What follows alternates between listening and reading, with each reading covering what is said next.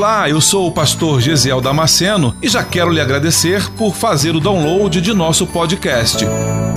Deus tem nos dado esse tempo precioso para estarmos juntos meditando em Sua palavra. E espero que você seja edificado com ela. Aproveite a oportunidade para se inscrever nesse canal e receber gratuitamente novas mensagens toda semana.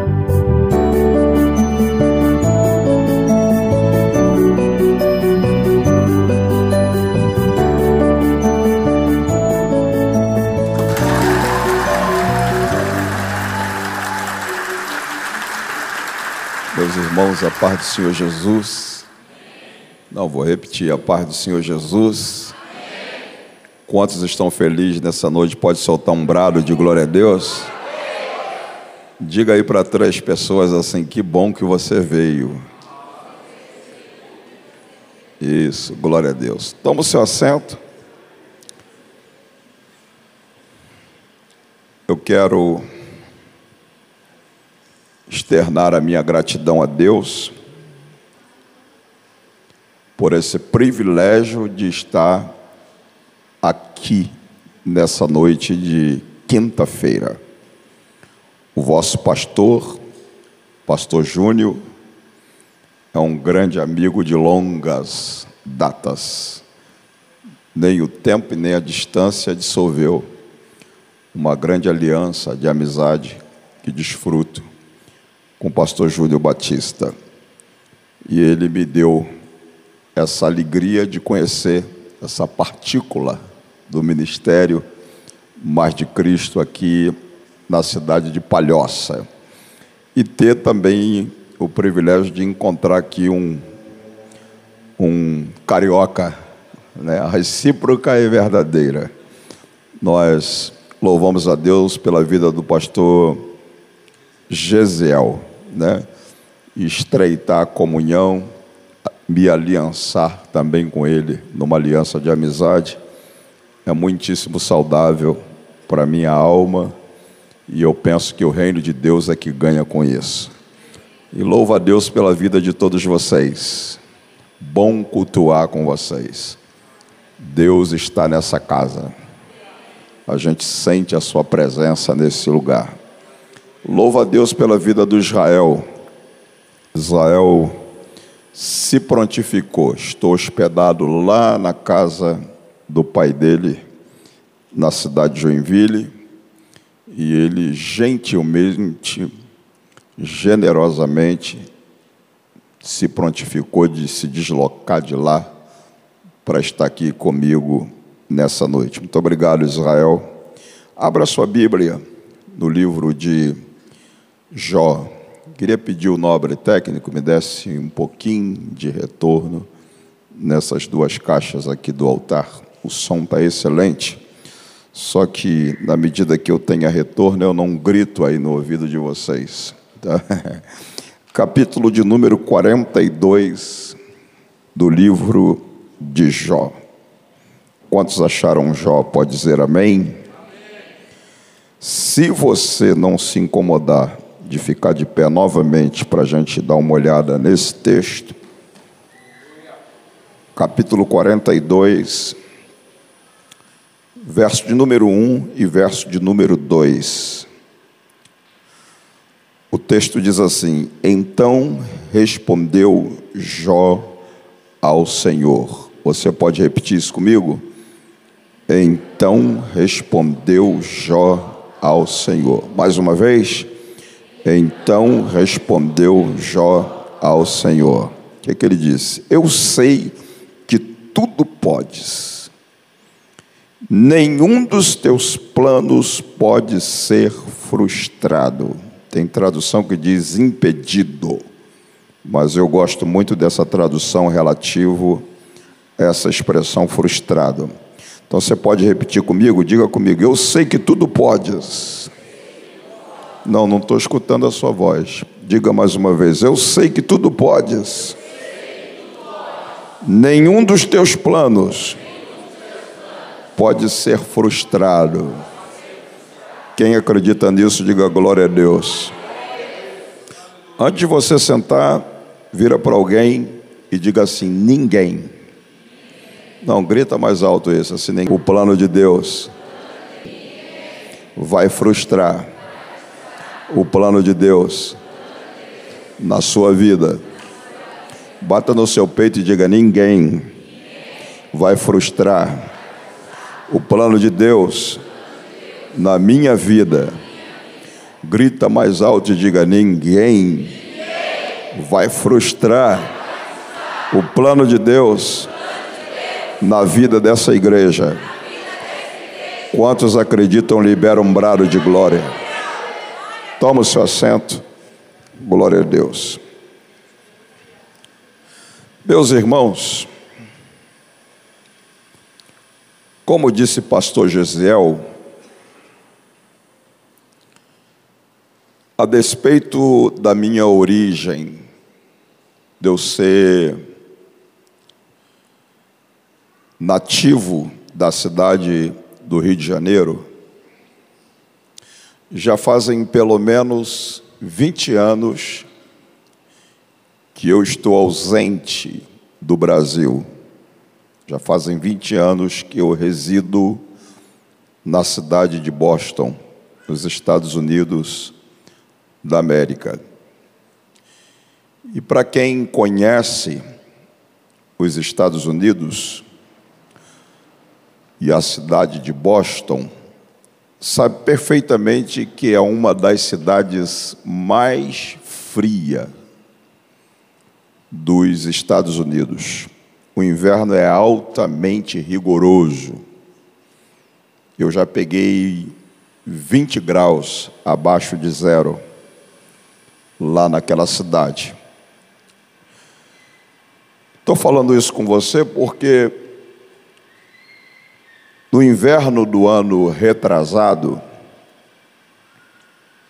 o inverno começa geralmente no início, no, no finalzinho de setembro, já começa uma transição do verão para a chamada chamado outono, que vai desembocar no inverno que tem ali o seu início no meado de, do mês de outubro.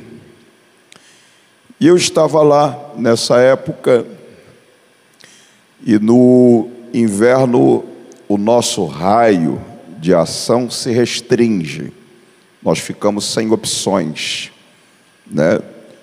Ou você fica em casa, que é climatizado, tem ar quente, ou você vai frequentar a igreja com mais com mais frequência, porque também é um local climatizado, ou você vai para o shopping. São três opções que você tem no inverno. Fora isso, aliás, duas. Fora isso, você tem que ficar confinado em casa, né? Por causa do frio e também das tempestades de neve que costuma cair. Estando restrito meu raio de ação lá, eu resolvi aproveitar para me dedicar um período em oração. Comecei a orar. Outubro, novembro, dezembro, fiquei em oração. E nesse período que eu estava em oração, Deus me levou a estudar o livro de Jó. E eu comecei a ler o livro de Jó, que tem 42 capítulos. Eu penso que eu li uma, duas, três, talvez umas quatro vezes esse livro, o livro de Jó. E quando eu estava concluindo a leitura do livro e o período de oração que eu estava comprometido com ele, o Espírito Santo me deu uma palavra fundamentado nesse tema que eu compartilhei com vocês nessa noite, dizendo para mim: ninguém vai frustrar o plano de Deus na sua vida. E como eu não sou onipresente, não posso estar em vários lugares ou no mesmo lugar, no mesmo, aliás, em vários lugares no mesmo tempo para pregar o que Deus me deu, eu resolvi ir para um escritóriozinho que eu tenho lá, sentei numa escrivania e resolvi escrever esse livro. Opa, Caiu aqui o copo, quase que cai. Resolvi escrever esse livro aqui que tem esse título.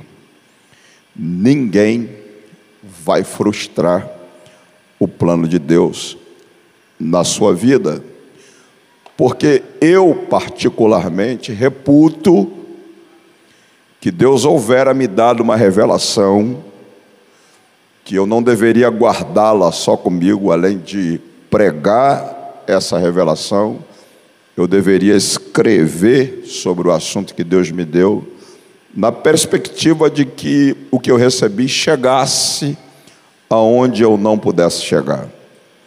Então, essa noite eu quero falar em poucos minutos, dar uma introdução para vocês do que Deus me deu durante esse período de oração.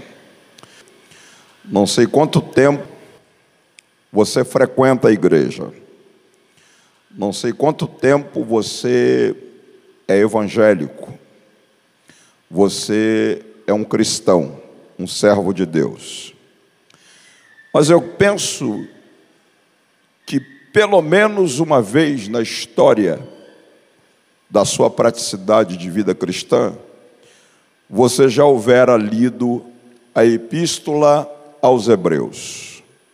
Não vou perguntar quantos aqui já leu, mas eu penso que a maioria aqui já teve a oportunidade de ler a Epístola aos Hebreus. A Epístola aos Hebreus tem 13 capítulos. Quantos capítulos eu disse? 13 capítulos. Desses 13 capítulos, aparece lá o capítulo de número 11 da Epístola aos Hebreus, que traz uma epígrafe, que traz um cabeçalho, que traz um título nele, o chamando de Galeria dos Heróis na Fé. Você pode repetir isso?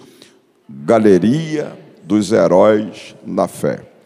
E aí você vai ver que nessa galeria tem uma listagem extraordinária de homens, os quais foram homens atípicos, foram homens de um caráter ímpar, de um caráter singular. E você vai ver que nessa listagem tem patriarcas, os cinco patriarcas. A Bíblia fala de cinco patriarcas: Noé, a Bíblia fala de Abraão, Isaac, Jacó, José. Né? São cinco patriarcas. Você vai ver que ali aparece reis, ali aparece juízes, ali aparece profetas, ali aparece até cidadãos comuns da sociedade da época aparece nessa listagem. E talvez isso não surpreenda ninguém. O que surpreende é o que está no verso de número 38 do capítulo 11 da Epístola aos Hebreus. Verso 38 diz que o mundo não era digno de ter esses homens existindo em cima da terra, embaixo dos céus, porque eles foram homens que viveram uma vida numa dimensão sobrenatural, viveram uma vida numa dimensão exponencial, viveram uma vida numa dimensão transcendental. Eles impactaram a sociedade da época que eles existiram de uma forma altamente sobrenatural. E aí o escritor, ao descrever acerca do caráter desses homens, ele disse que o mundo não era digno de ter pessoas da índole, da estirpe desses homens que aparecem naquela listagem do capítulo 11 da Epístola aos Hebreus. Como a Bíblia tem 66 livros, quantos livros eu disse? 66. Obviamente que uma única epístola da Bíblia, um único capítulo da Bíblia, seria insuficiente para descrever tantos outros homens, tantas outras mulheres, as quais os, os quais não estão naquela listagem do capítulo 11, mas que também foram homens que deixaram a sua marca de fé em cima dessa terra, embaixo desses céus. E quando eu comecei a estudar o livro de Jó, eu percebi que o livro é um livro poético das escrituras do Antigo Testamento. Percebi que é um livro enigmático percebi que é um livro até difícil de interpretação. Então eu me apropriei de alguém que já houvera lido, que já houvera escrevido ou escrito alguma coisa acerca de Jó, com o objetivo de que me auxiliasse no entendimento do conteúdo do livro. E aí eu fiquei surpreso, fiquei sobressaltado, fiquei boquiaberto, espantado porque quando eu estava me apropriando desses escritores, descobri que a maioria deles não acreditam que Jó foi um personagem de pele, carne, osso e músculo igual você e eu. Eles são cépticos, incrédulos. Eles acreditam que Jó não passa, a história de Jó não passa de uma ficção. Eles acreditam que a história de Jó não passa de uma utopia dentro da Bíblia. E eles dizem que um ser humano, igual você e eu, seria incapaz de sofrer o sofrimento na dimensão que Jó sofreu na história da sua existência.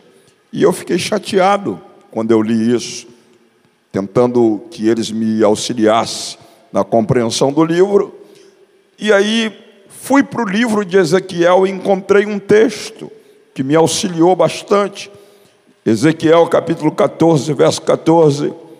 Deus estava na iminência de aplicar juízo sobre uma determinada cidade que havia contrariado Deus. Deus estava chateado com aquela cidade, porque o pecado dela havia chegado como cheiro horrível, mal, diante de Deus e Deus estava na iminência de açoitá-la, de aplicar Ezequiel dizendo que a cidade, quando Deus usa o profeta, fala com o profeta Ezequiel dizendo que ainda que naquela cidade tivesse lá Noé, tivesse lá Daniel e Jó.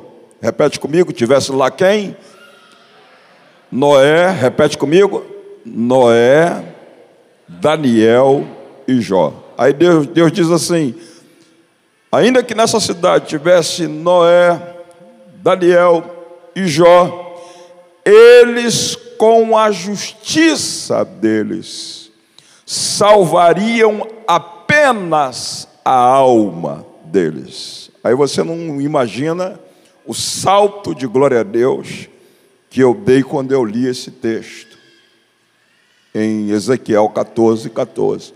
E talvez você pergunte por quê. Primeiro, eu dei um salto de glória a Deus porque percebi que aquela listagem que aparece em Hebreus 11 não finda ali.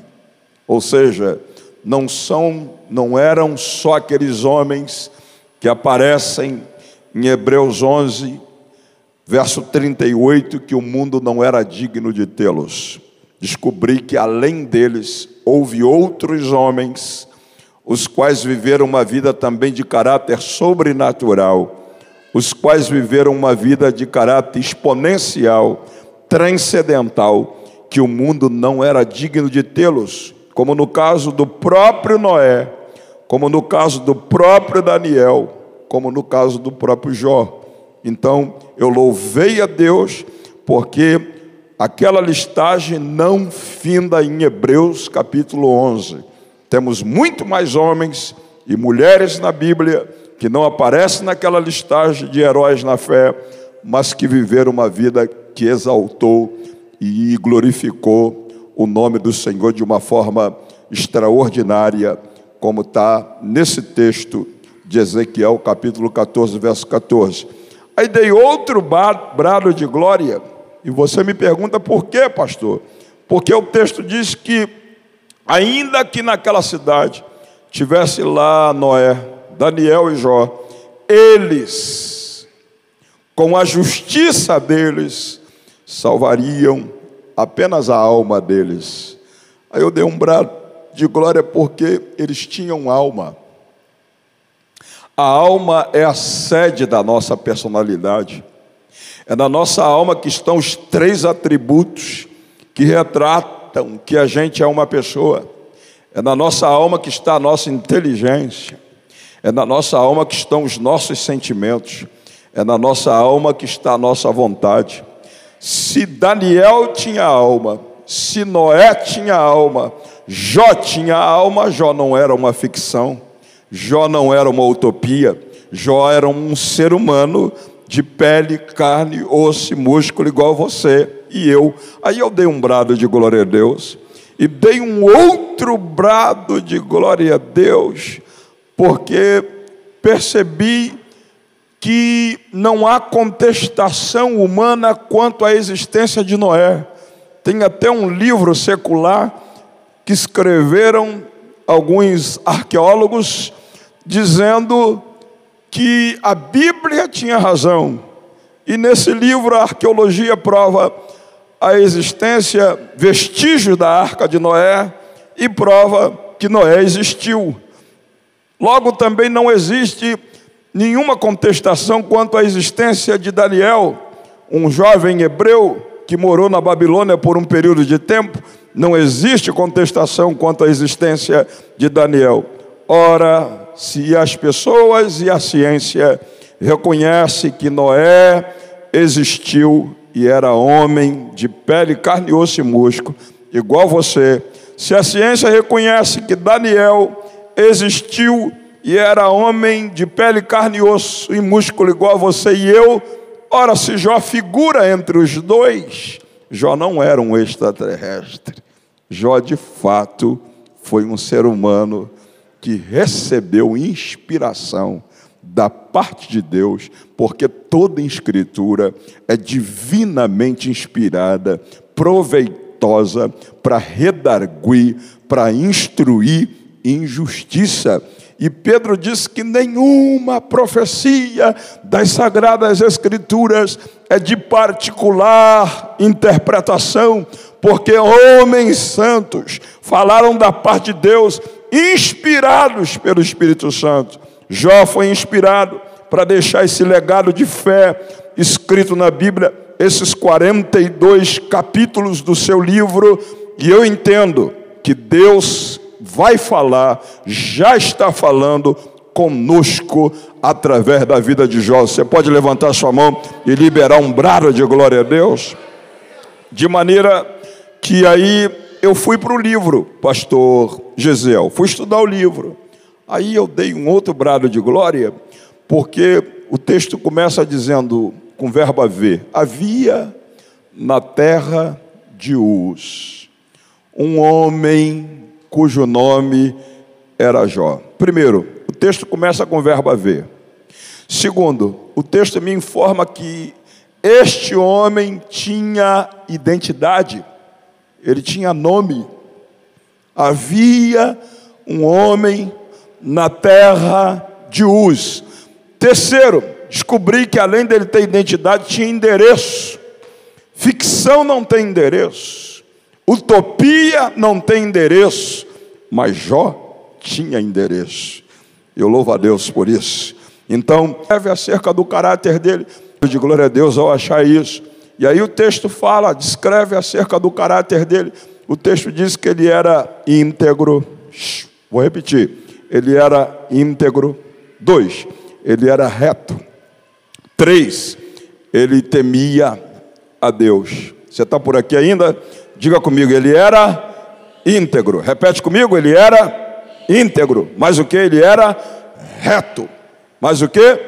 Temia a Deus. Olha só, Jó consegue, no meio de uma sociedade semelhante à nossa, do século 21, uma sociedade inclinada para pecar, uma sociedade inclinada para ofender a Deus com seus gestos pecaminosos. Nunca houve um tempo de tanta pecaminosidade como nesse tempo que nós estamos vivendo inseridos no seu contexto. E Jó vive numa sociedade semelhante à nossa, mas mesmo ele vivendo no meio de uma sociedade inclinada para pecar, ele consegue ser íntegro. Vou repetir: ele consegue ser íntegro, ele consegue ser reto e ele consegue temer a Deus. Deixa eu te dar uma boa notícia: é possível ser íntegro. Vou repetir de novo: é possível ser íntegro. É possível ser reto. É possível temer a Deus. Só que você vai ter que copiar Jó. O que, que Jó fazia? Para ser íntegro, para ser reto e para temer a Deus. O texto completa dizendo que ele fazia isso aqui, ó. Se desviava do mal. Vou repetir o que, ele fazia? Se desviava do mal. Porque ele sabia que Satanás estava na terra com o objetivo de manchar suas vestes, macular o seu caráter, para não deixar Satanás manchar suas vestes, macular o seu caráter, ele, para se manter íntegro, reto, temente a Deus, ele se desviava do mal. Aí, meu irmão, acontece melhor. Deus faz uma reunião solene em alguma parte aqui do universo, no mundo espiritual. Nessa reunião solene, a Bíblia diz que os filhos de Deus vieram apresentar-se diante de Deus. Deus tem cinco classes de filhos na Bíblia. Deus tem filho por formação, que foi o Adão que ele fez com o próprio pó da terra, com a própria mão dele. Deus tem filho por eleição, que é Israel a menina dos olhos de Deus.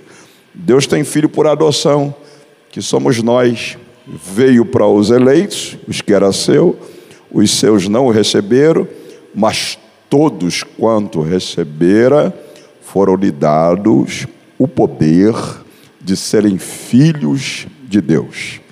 Logo eu quero te dar uma boa notícia: você não é forasteiro, você não é estrangeiro, você é concidadão do santo. Você é da família de Deus. Você pode entrar aqui na casa do Pai e clamar, chamar Ele de Aba, que significa Paizinho. Cheguei aqui para te adorar, para te bendizer na beleza da Sua majestade. Ele merece um brado de glória. Levanta a sua mão e solta um brado de glória. De maneira, aleluia, isso, aplauda porque ele merece o nosso aplauso. De maneira que o que aconteceu, aí, é, repetindo, Deus tem filho por formação, Adão, filho por eleição, Israel, filho por adoção, que somos nós, filho por geração. Jesus é filho gerado de Deus. Jesus não tem princípio e não tem fim.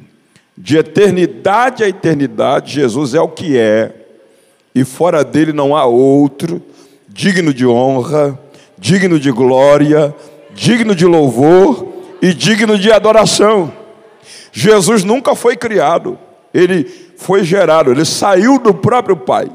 Ou seja, os mesmos atributos que o Pai tem, Jesus tem. Se o Pai é onipotente, Jesus é onipotente. Se o Pai é onipresente, Jesus é onipresente. Se o Pai é onisciente, Jesus é onisciente porque ele é gerado do próprio Pai. Ele não foi criado. Agora, o interessante é que o quinto, que está em Jó capítulo 1, verso 6, diz que os filhos de Deus vieram apresentar-se perante Deus, e eu, estudando o livro, estava em oração, perguntei ao Espírito Santo, e esses filhos aqui, quem são? O Espírito Santo falou comigo, esses são os anjos. E aí eu fui para a Bíblia e descobri que os anjos são espíritos ministradores que trabalham a favor daqueles que hão de herdar a salvação. Ou seja, vou te dar uma boa notícia: os anjos trabalham para você. Não, não, você não escutou, vou repetir de novo. Os anjos trabalham para você. Os anjos trabalham para mim. A Bíblia diz que Deus dá ordem aos seus anjos para livrarem nossos pés de tropeçar em alguma pedra. Você não tem noção que ao longo dessa semana, Satanás colocou barricada, colocou lombada, colocou obstáculo, pedras no seu caminho para você tropeçar, cair, quebrar a cara. Mas Deus chega no parapeito da eternidade, se inclina e olha você vindo lá e as pedras para você tropeçar e você está inteira aqui, dá ordem aos seus anjos. Ele limpa o seu caminho e você está inteira aqui nessa noite. Você está inteiro aqui nessa noite. Você pode levantar a mão e liberar um brado de glória a Deus por isso? Você não tem noção acerca do trabalho dos anjos. A Bíblia diz que mil cai ao nosso lado, dez mil à nossa direita, e nós não somos atingidos.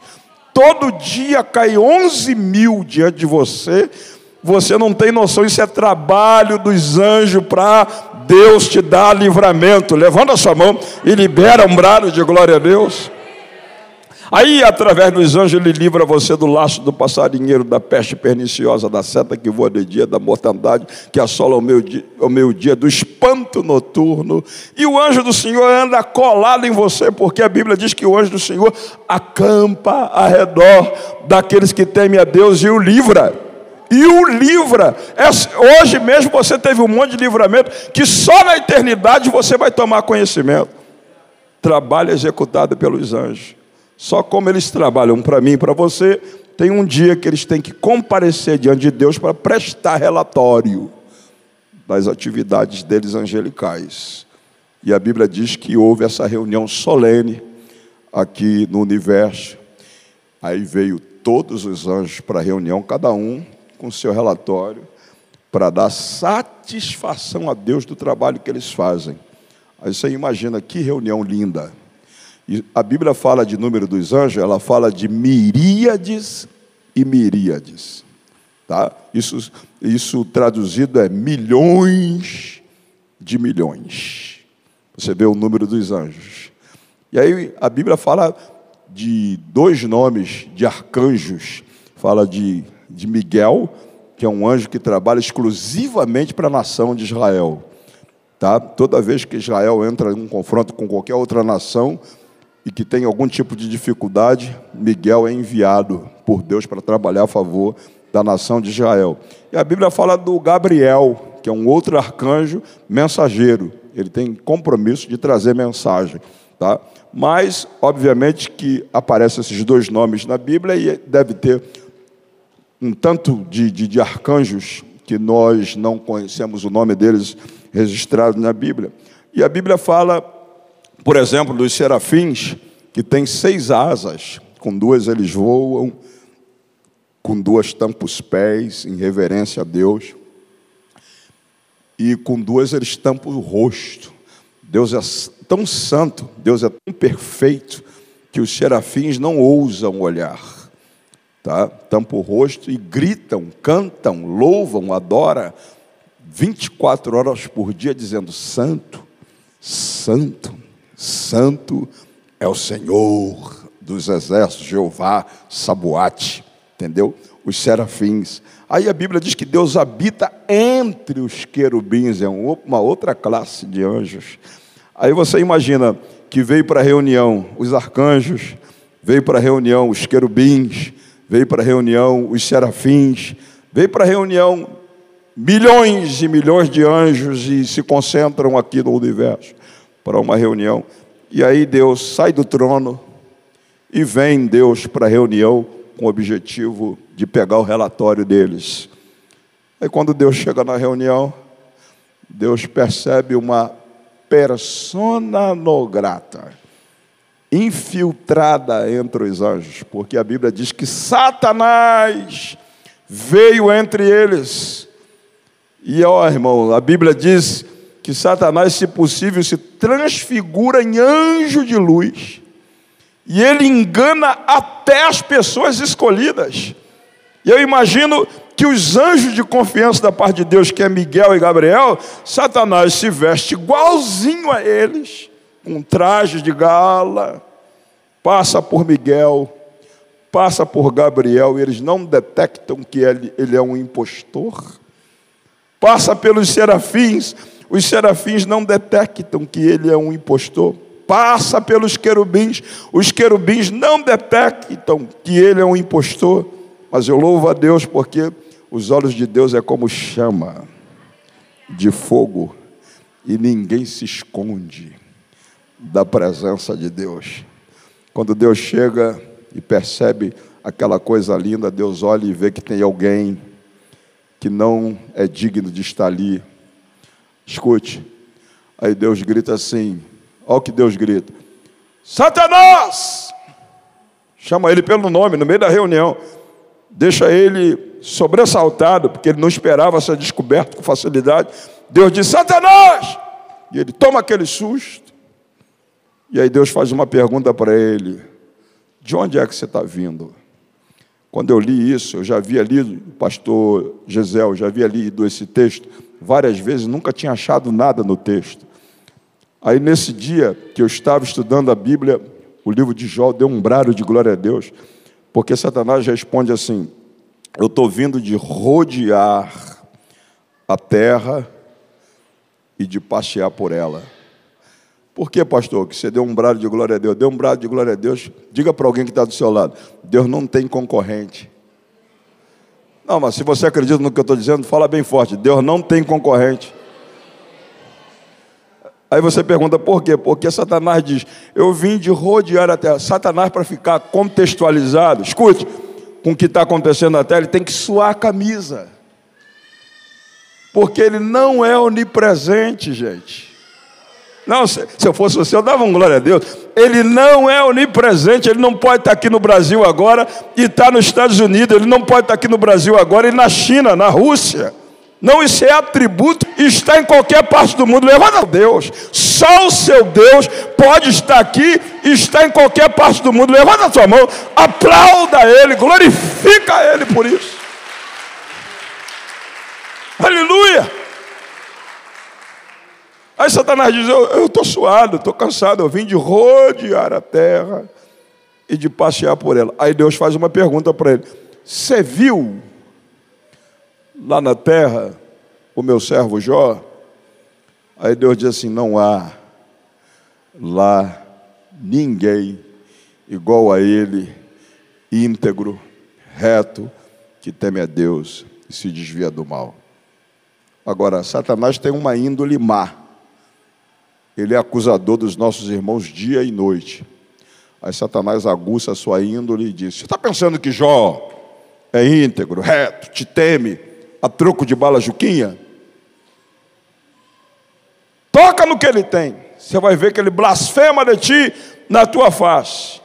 Aí Deus não precisa provar nada para ninguém que ele não tem concorrente, mas dá corda à índole dele. Ele desce como um raio e mata os dez filhos de Jó de uma vez. Depois de matar os dez filhos de Jó, rouba de Jó três mil camelos, quinhentas juntas de bois, sete mil ovelhas. Jó deita rico e acorda pobre.